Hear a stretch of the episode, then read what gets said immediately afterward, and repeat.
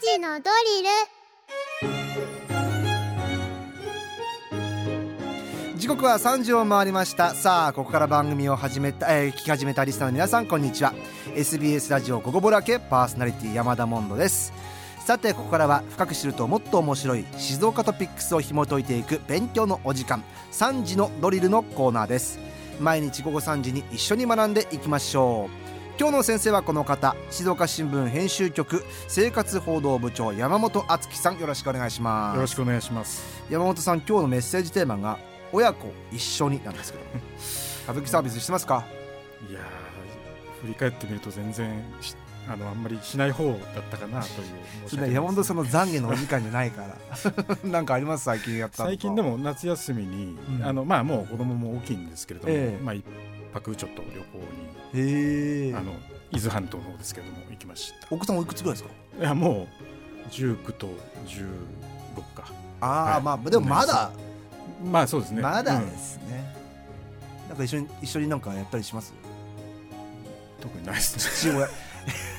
いやいやあのちょっといろいろ後悔してましてそれこそアウトドアの取材をしていると家族でねもうみんなアウトドア楽しんでるんですけど、えー、振り返ってみるとなんか俺とかっていう ふうにいやでも分かりますよ。取材してるとね ああこれ家族でやればよかったなとかありますよね。そうですね。ね、うん、そんなじゃあ今日も山本さんに後悔していただきながら 一緒に取り上げていきましょう。今日の静岡トピックスはこちらです。自然豊かな環境に恵まれバードウォッチングが盛んな静岡県。中でも西部地域の浜名湖周辺は水辺の鳥にも山野の鳥にも出会うことができます。先月湖に面した浜名湖ガーデンパークで開かれた単調会は都市公園の中にもかかわらず多くの野鳥が確認され参加者を楽しませました。さあそんな中今日はバードウォッチングの話題。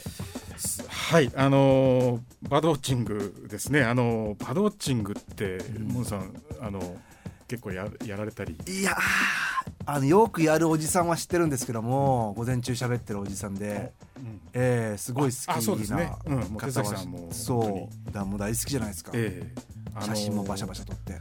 で私もですねあのバードウォッチングに行こうっつってバードウォッチングをしたことはじはじ実は初めてこの前11月のですね取材が、はい、あの実質初めてだったんですけどどうだったんですか？あのこれはですね、うん、まあえっ、ー、と11月3日にあの、はい、もう1か月以上前になりますけれどもね、ええ、あの浜名湖ガーデンパークさん主催で、うん、あのまあ、ガーデンパークの中で鳥を見ようっていう催しがあってですね、うんうん、でまあ、これもアウトドアだなということで、まあ、まさにそうですね、はい、取材に行ってアウトドアのページにあの記事を書きました。うん。で実際こうバードウォッチングあの、まあ、本当正直言ってですね、うん、あのえーとその楽しみっていうのがねあの今一つピンとこなかったところが、えー、いや分かりますよ。でも分かります。まだやったことない身からやったことないとですね、えー、あのなんですけれどもなんていうかな本当にそのまず非常に驚いたのがそのまあ、皆さん浜名湖ガーデンパークって割とこう街に近くて、えー、あの気軽に本当に気軽に行ける都市公園なんですが、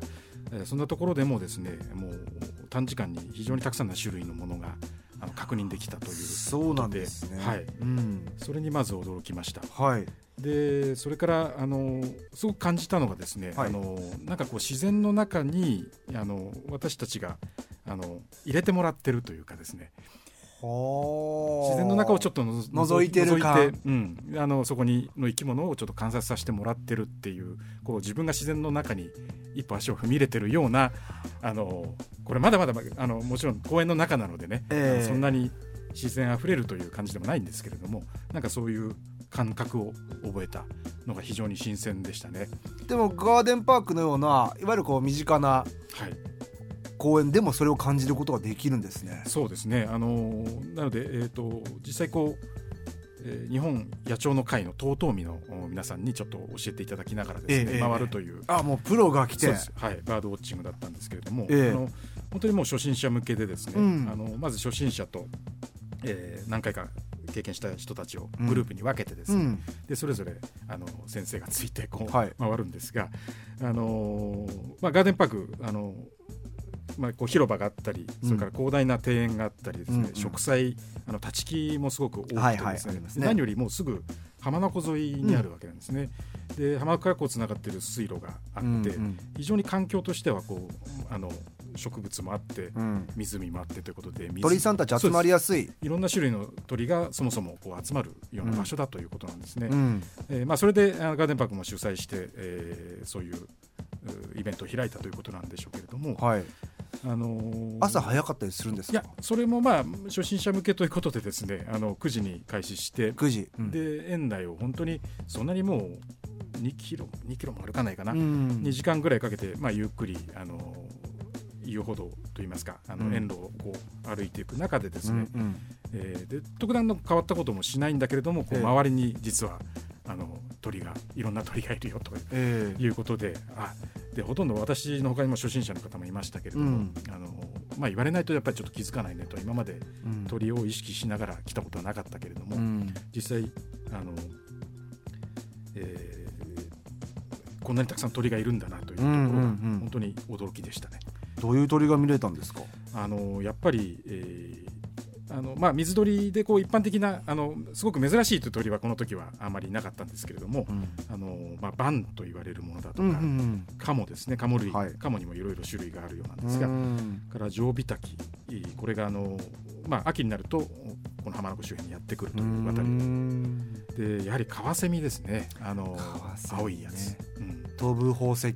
そうですね。あの本当に一瞬というか数秒なんですけど、うん。あの止まってるのが誰か見つけてカワセミがいるよっていうことで。僕もね浜松の佐鳴湖でえちょっとロケで行った時にもうなんかもうバズーカみたいなあのカメラ持っている人たくさんいて「ええ。何撮ってんですか?」って聞いたら「カワセミが来るんだよ」っつって「静かにして」って言われて。綺麗なこうブルーと、ねはい。エメラルドグリーンの写真を撮ってましたけどもね、うん。やっぱ人気ですよね。カワセミはそうですね。あの、うん。こう水辺にこう柵のようなところにこうカワセミを行ってですね、うんまあ、やっぱりみんなうんカワセミだっていうとみんな見てですね。うんただすぐいなくなっちゃって、あ写真も撮れなかったんですがあのすごく。山本さんはいくつか収めたんですか？写真を。そ。れがですね、ええ。あのどうでした？いずれも失敗しましてですね。山本さん あの そこ新聞記者の意地,、あはい。意地でしょそうなんです。あの何としてもと思いながら行ったんですけどやはりやはりねあのそれなりの準備といやまあ難しいものです、えでまあ、新聞記事どうしようかなというところでちょっとお借りしましてね、あの日本野鳥の会等々民の皆さんにご協力をいただいてそれ乗っけたんですね。ええこんなこんな鳥がこのシーズンに見れますよというような新聞記事にさせていただきましたが、えー、そうなんですね、はい、参加者の皆さんどうでした、まあ、初心者初心者の方たくさんいたと言ってましたけど。そうですね。あの初心者の方はね本当に、うん。えーまああのやっぱりこう解説があって初めて、うん。あの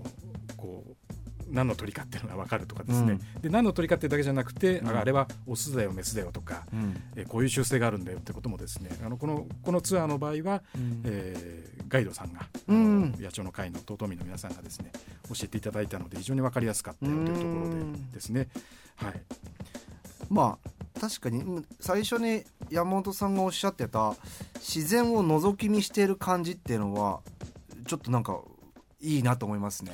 そうなんですね、うんだからそそこはちょっと実際やってみないとその感覚がわからないかもしれないですが思うんですけども。やっぱりこうあの、えーとまあ、肉眼で見るケースもあるんですけれども、うん。双眼鏡とかあの、うん。あるいはスコープちょっと望遠鏡の小さいやつですね、うん。あれをこう片手で持てるやつをこう見てですね、うん。でまああのカメラ持ってる人はちょっと望遠レンズをつなげてそそれ越しにやっぱり見るパターンが多いんですけれども、えあの本当に間近にこう間近にというかあの割とこう近い場所にこう、うん野生の鳥がいると趣味としても良さそいやこれはいいと思いますね。うんあの私あのちょっともう一回行ってみたいなっていう気にはなりました。あやっぱそうなります別のところで見たいとう。か、うんあるいはあのカワセミもう一回見見てみたいな、あのもっとたくさんいるところ見てみたいなとか。だって年中できますもんね趣味としても。ええ、あのそうあの本当に鳥によってはあのこのシーズンしかいない鳥もあるんで、いるんですけれどもあの本当にあ静岡県西部はあ先ほど申し上げたようにあのやっぱり海もあって湖もあって、まあ、山もあって川もあると。うんいうようなところでですねうですね。非常に種類があると。でまあこれ西部だけじゃなくて東部もうん。から伊豆だとか中部についてもですね、やはり自然いっぱいっていう改めてうん。その静岡県の自然の豊かさっていうのがあの分かるのが、まあ、鳥を通じても分かるとうん。いうことだと思いますね。で山本さん今回はい、協力をしてくれた野鳥の会えさんなんですけど、僕からするとあの紅白歌合戦で最後観客席でチェチャカチャカやってるイメージ。皆さんです。その皆さん。ですよね。そう。最近もあるのかな？あの最近なくなっちゃったかもしれないですけどね。あのやってましたよねやっ昔てるんじゃないですかまやってましたっけだ。昔やってましたよね。やってました。はい。あのーそうまさにその皆さんでですね、ええ。あのえーまあ、これ、まあ、鳥を愛するというようなあの、やや野鳥を愛するというような皆さんあの、うん。あのくくりでですね。本当に緩い、緩いと言いますか、うん。あのえーそれであれば誰でも入っていいよっていうような組織のようなんですけれども。ああそうなんですね、はい。あのーいろんな活動をあの東民の皆さんはやってらっしゃいます。あの静岡県にもあの全部で6支部あるそうなんですか、はい、でそれぞれにあの各地で活動されているんですが。あ東富士沼津南富士、南伊豆静岡東東水と。そうですね。これ6支部あるんだ。ホームページによるとこの6支部の皆さんがあのやってらっしゃるというあるということで。で東都民の皆さんはですねかなり頻繁にあの野鳥観察会あのあるいは単鳥会あの探す鳥の会とかですね、あのそれを開いてらしてですね。で今回みたいな初心者向けに、うん。えーまあ、誰でも来ていいよというような会も開いていただい開いていらっしゃいます。でまあそれはもう野鳥のファンを少しでも増やそうとかですね、うん。その自然の素晴らしさを知ってほしいというような思いでやってらして。うん。でまあ立派なその冊子とかあうん。のガイド本みたいなことも、ものもですね発行していらしてですね今回も参考にさせていただきましたがあのやっぱりカメラをやる方が多くてですね。えあの素晴らしい写真を撮ってあのその写真展なんかもあの開いてらっしゃいます。えカメラにちょっとこだわってる方も多いですよね。いらっしゃいますね、もうプロのようで、やっぱりであのやっぱり何が楽しいのかというところを聞くと、ん。やっぱりあのいつあのいつもこう違うと、あのうん。で同じ鳥を狙うんだけれども、こういうシーンで撮りたいだとか、なるほど。ええ。あのでまた撮ったものを誰かに見てもらうっていう、そういう楽しみもあったりしてですね、非常にあの裾野の広いといいますか、ええ。楽しみ方は幅広いと。これ今回みたいな初心者向けのオープンイベントっていうのは結構年内でもやってるものなんですか？えあのーそそう直近で言うとあの、うん。これまあホームページなんかで確認をしていただければと思うんですけれども、ええ。あの私いただいた一覧表だと来年の2月に、あのやはり浜北の森林公園おーいいですね。あそこも鳥あのねそう。ええ野鳥がたくさんいらっしいるというところなん。そうですね。とか、まあ、年間何回かあの、うんうんうんまあ、あとは東東美だけじゃなくても県内各地ねいろんなええやってらっしゃいます。で野鳥の会の皆さんだけじゃなくて、まあ、うん。他にもいろんなねグループ団体さんありますし、中にはあの本当にあのオープンにあの誰でも募集して参加できるって機会はかなり多いと思います。僕ちょっと今日山本さんの話聞いて、興味出てきた。まさかのであといいんですけど、そうあのそう私もそのなんていうかな、まあ、山歩きの要素ももしかしたらちょっとあるかもしれませんが自然の中に入っていって、ちょっと興味出てきたな、うん。月曜日じゃなくて午前中のおじさんに連れてってもらおうかな。金曜日とか土日。あありかもしれないですね。まあでも多分最初は本当に詳しい人に連れてってもらわないと。あ、ね、それこそこういう野鳥の会のイベントとかじゃないと。そうですね。分かんないのでねどこにいるとかね。でやっぱりあの注意点もですねやはり同時にあの野鳥の会の皆さんおっしゃっていてですね、はいやっぱりマナーというところがあってうん。やっぱり鳥にストレスを与えないというところが非常に大事だと、そうですね。ええ。でやっぱり近づきすぎないで一定の距離を保つとかですね、うんうんあまり大人数で行かないとか、うんうんうん。それからあのやっぱり巣を作ってあの営巣中の鳥にはやはりあの本当に近づかないでほしいというところですね。やっぱりあのやっぱり鳥を守るあの自然を守るというところに、うん。あの一番大事にするところなのででそこは気をつけてくださいとおっしゃっておりました。なんであの見せてもらっているぐらいのそうですね。感覚がねええ。必要ですから、あのーまあこれからやろうと思ってる方はまずはちゃんとこうプロというか、えーそれこそ野鳥の会の皆さんと一緒に行くのはいいかもしれませんね。山本さんもじゃあちょっとついに新しい趣味がそうです見ねつかりそう、もうちょっとまああの1年ぐらいいろいろ やってみた上でと思ってますけれども。いいですね。あでもあええ。のかなり上位ランクに入ってます入ってきたあのはい。ということで、あのはいちょっともうこのコーナー通して山本記者の趣味見つけっていうねそこもちょっと目標にしていきたいなと思っておりますからね、えー今日もありがとうございました。ありがとうございました。というわけで今日の先生静岡新聞編集局生活報道部長山本敦樹さんでした。さあ今回のこの内容を聞き直すことができます。Spotify をはじめとした各配信サービスのポッドキャストに今回を含めて今までのアーカイブが上がっておりますのでちょっとした隙間時間見つけて3時のドリル聞き直してみてください。今日の勉強はこれでおしまい。